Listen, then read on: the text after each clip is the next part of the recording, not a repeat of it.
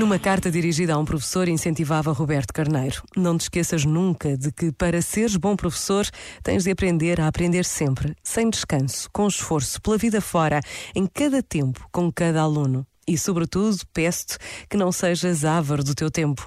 O bom educador define-se principalmente pela disponibilidade para com o discípulo ter tempo para ouvir, para compreender a sua viagem interior, para acompanhar e compreender os seus estados de alma, para estar presente sempre que ele precisar de ajuda.